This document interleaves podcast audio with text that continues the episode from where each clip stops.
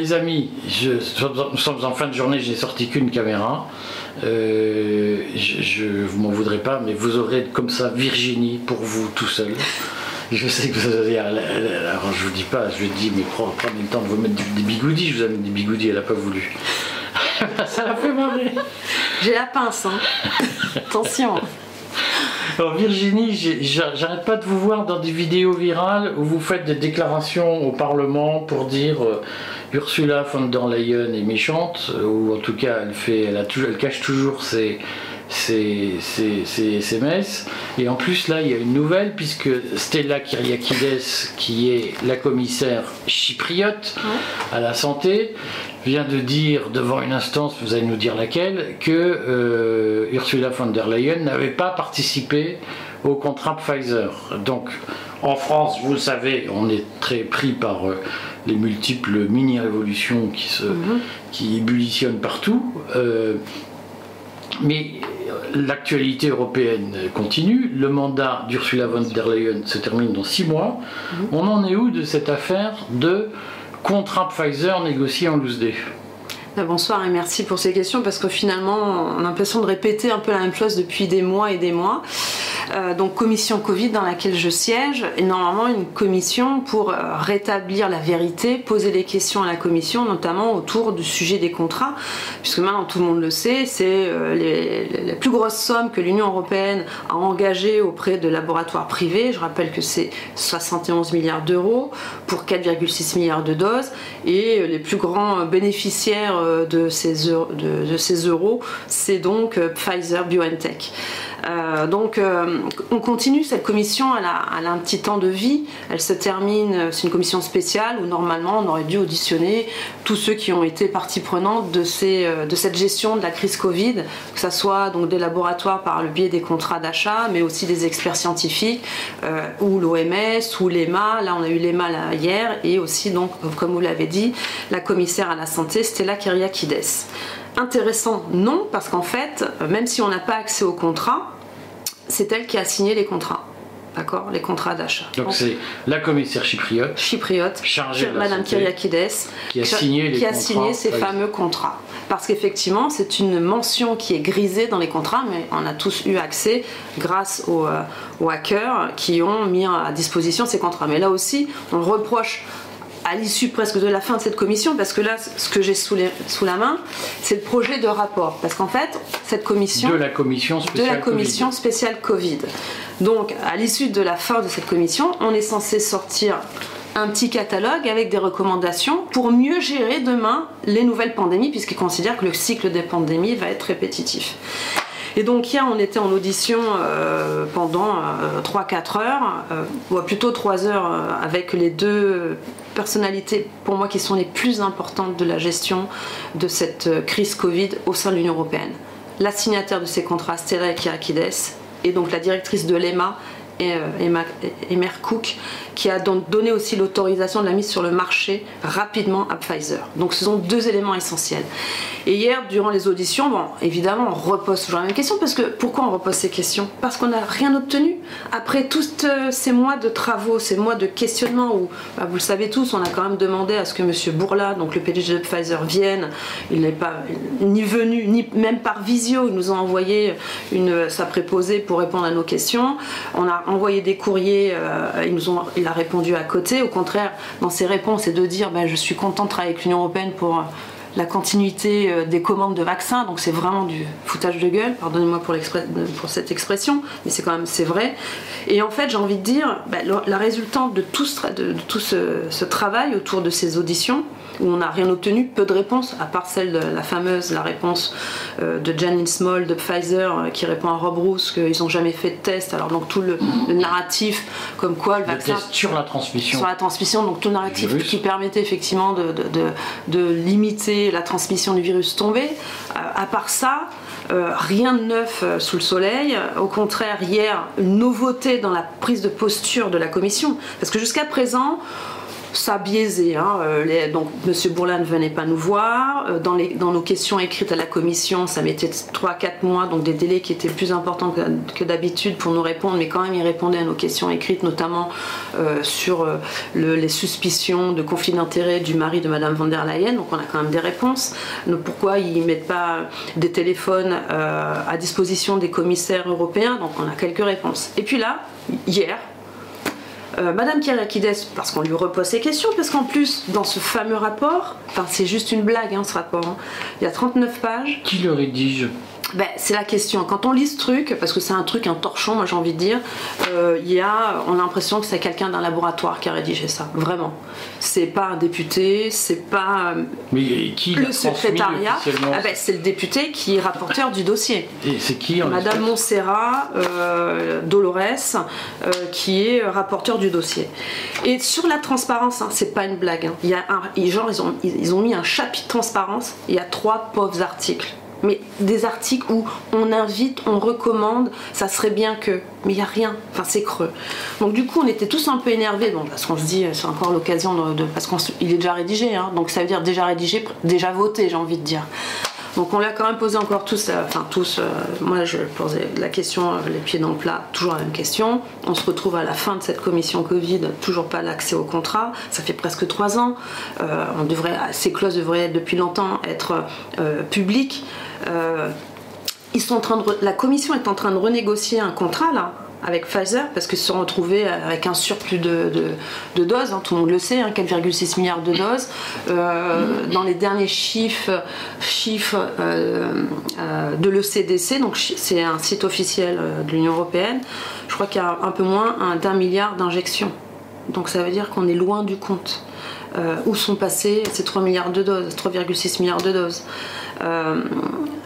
donc il y a un problème. Il y a, ce problème de, transparence, ce problème de surplus de, doses, et en même temps, ça continue à négocier. On ne sait toujours pas ce que négocie Pfizer, notamment sur le prix de la dose. Donc hier, c'est l'occasion de poser toutes ces questions. Donc on les a posées, et puis sans doute vous avez vu ces réponses, parce que ceux qui me suivent euh, regardent, puis j'essaye de mettre les réponses de, euh, de la commissaire ou de l'autre personnalité qui était présente. Et elle nous a complètement déclaré que c'était pas du tout Madame van der Leyen qui négociait les contrats. Bah, c'est une nouveauté, puisque depuis un an, c'était même elle euh, qui avait déclaré haut et fort qu'elle était à l'œuvre de ces négociations. Donc là, retournement de situation. Et en plus, elle dit hier que ce, donc, Madame van der Leyen n'était pas à, l'œuvre de ces négociations. Et deuxième point, ce sont les États membres qui ont demandé euh, à ce que ça se négocie de telle sorte. On n'a jamais entendu ça depuis trois ans. Jamais.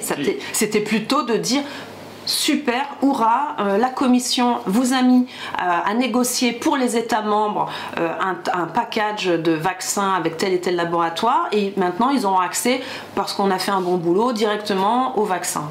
Donc hier, et la Cour des comptes européenne a écrit de toute façon. Mais l'a écrit, mais l'a écrit la médiatrice, elle, Madame van der Leyen, l'avait dit sur plus, dans plusieurs médias. Euh, le New York Times à l'époque euh, a vérifié, hein, parce que je confonds euh, le, le, le New York Times New York qui a Times. demandé accès au, fameux SMS qui a ouvert une Mais je sais qu'elle a fait, pour y avoir accès. Au départ, elle avait, elle, avait fait un communiqué de presse auprès de, la presse américaine, donc à vérifier les deux, parce qu'il faut être très prudent dans les sources. Mais euh, on ne l'a pas inventé.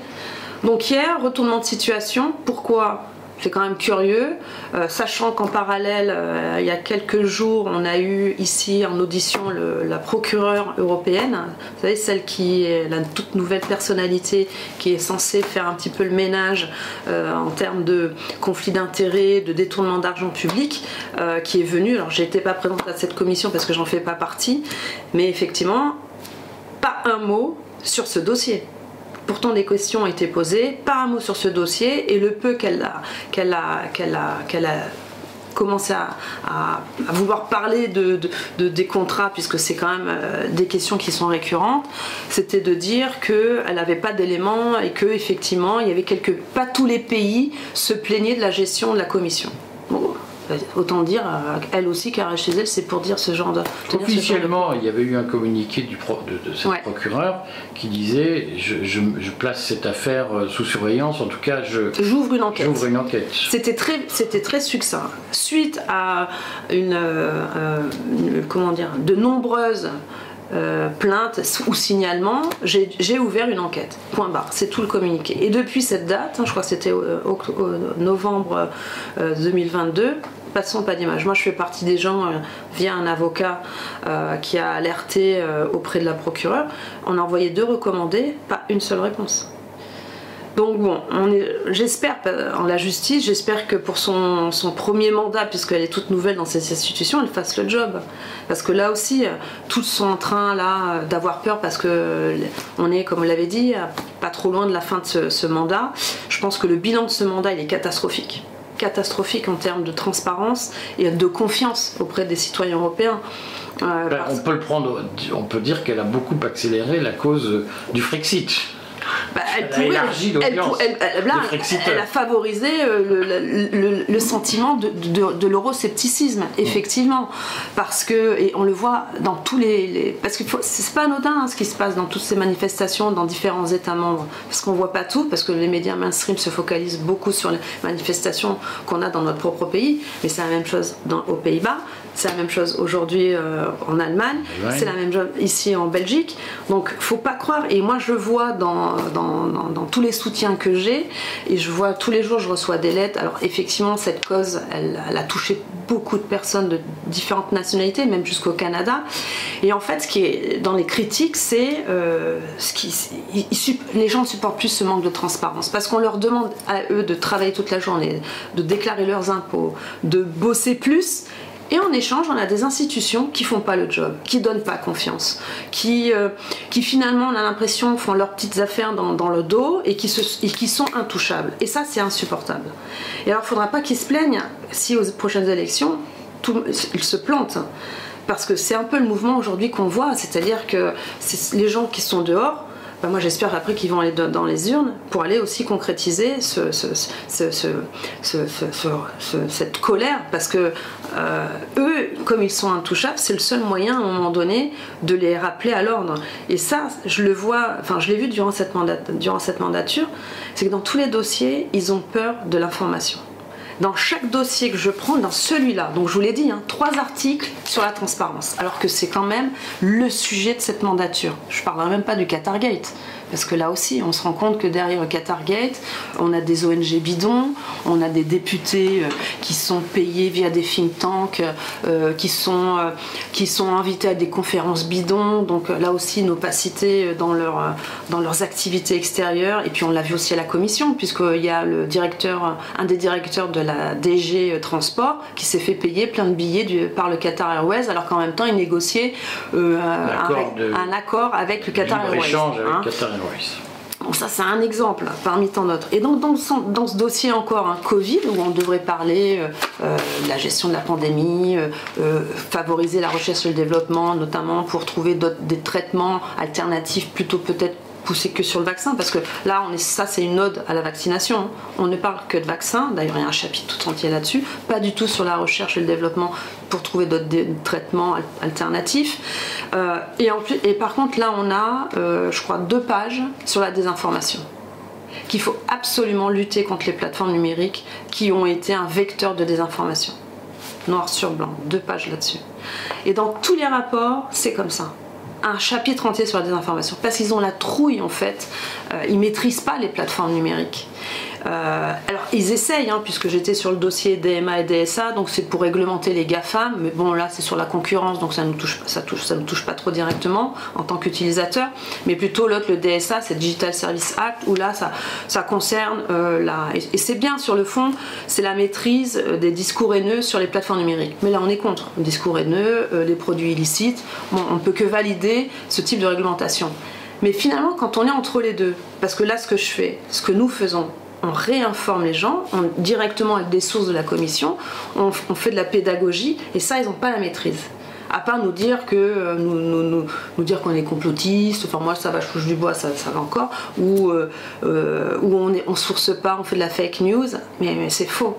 Donc du coup ils maîtrisent pas encore cet outil, mais ils sont très énervés et ils font en sorte de mettre toutes ces, ces, paragraphes de désinformation avec en plus une particularité, ils ne définissent jamais ce que c'est la désinformation.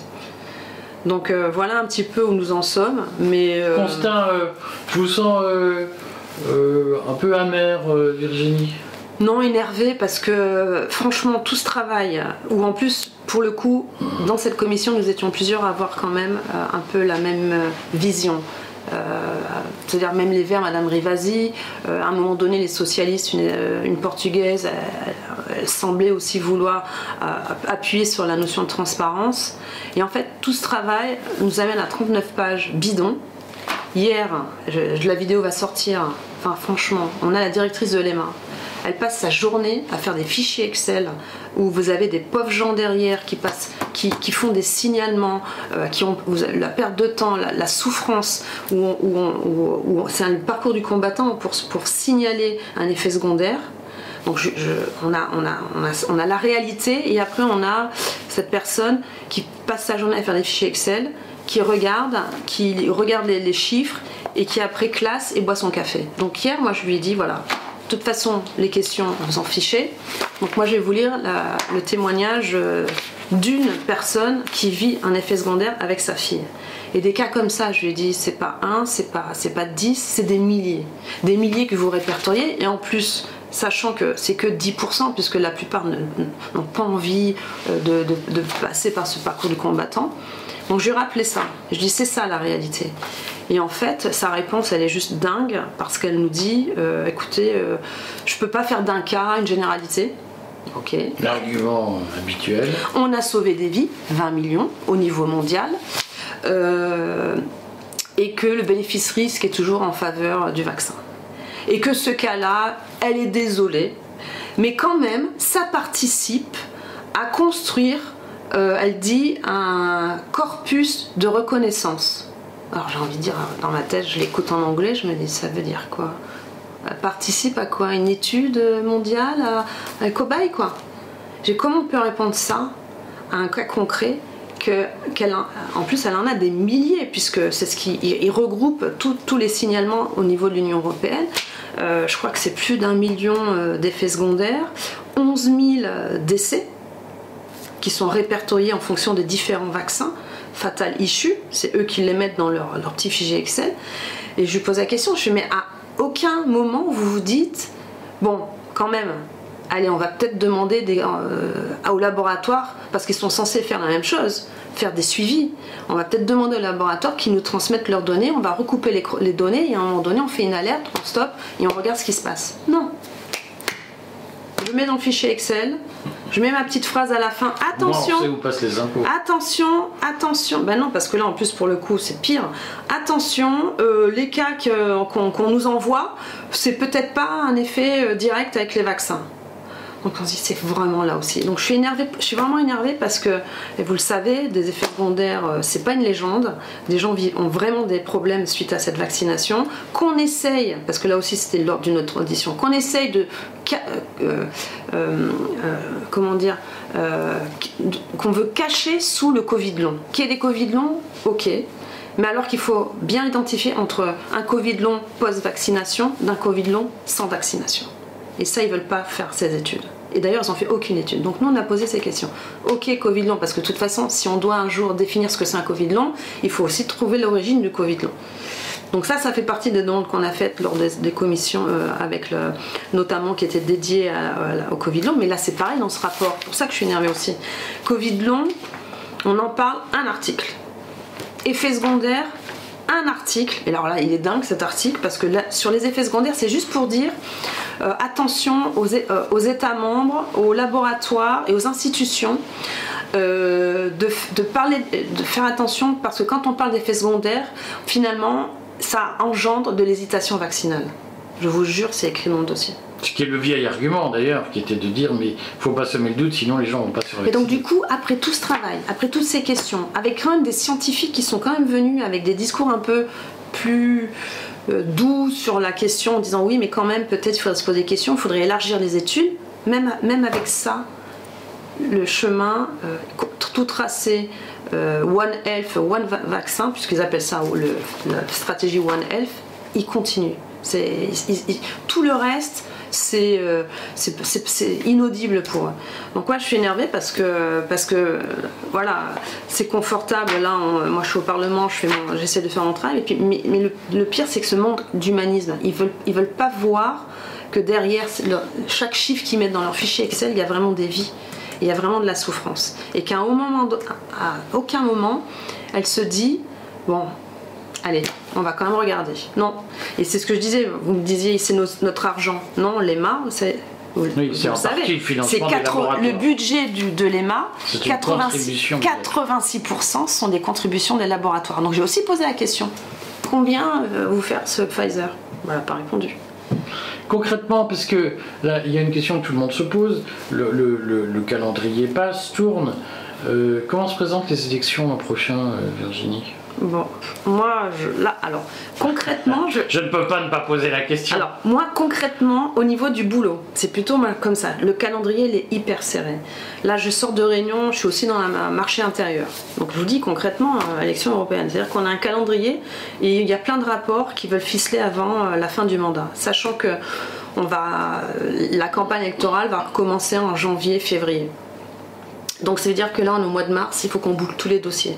Et moi, concrètement, j'ai un gros dossier que, où je suis rapporteur, hein, comme Dolores est rapporteur sur le dossier, je suis rapporteur sur le dossier en marché intérieur. Ça fait pas rêver, mais ça a un impact direct sur nos entreprises et sur la- notre vie de tous les jours, c'est euh, le- le- l'emballage et le déchet des emballages.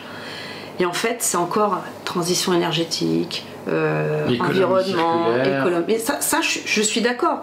Et c'est bien. Mais là, on est en train d'imposer, on, on va étouffer un secteur qui était déjà bien avancé euh, pour la transition énergétique. On voit bien maintenant, on a, on a partout euh, repète, euh, c'est recyclable. Et là, on va encore en faire plus. voyez. on n'en a pas mis assez. Alors, on leur remet encore une couche.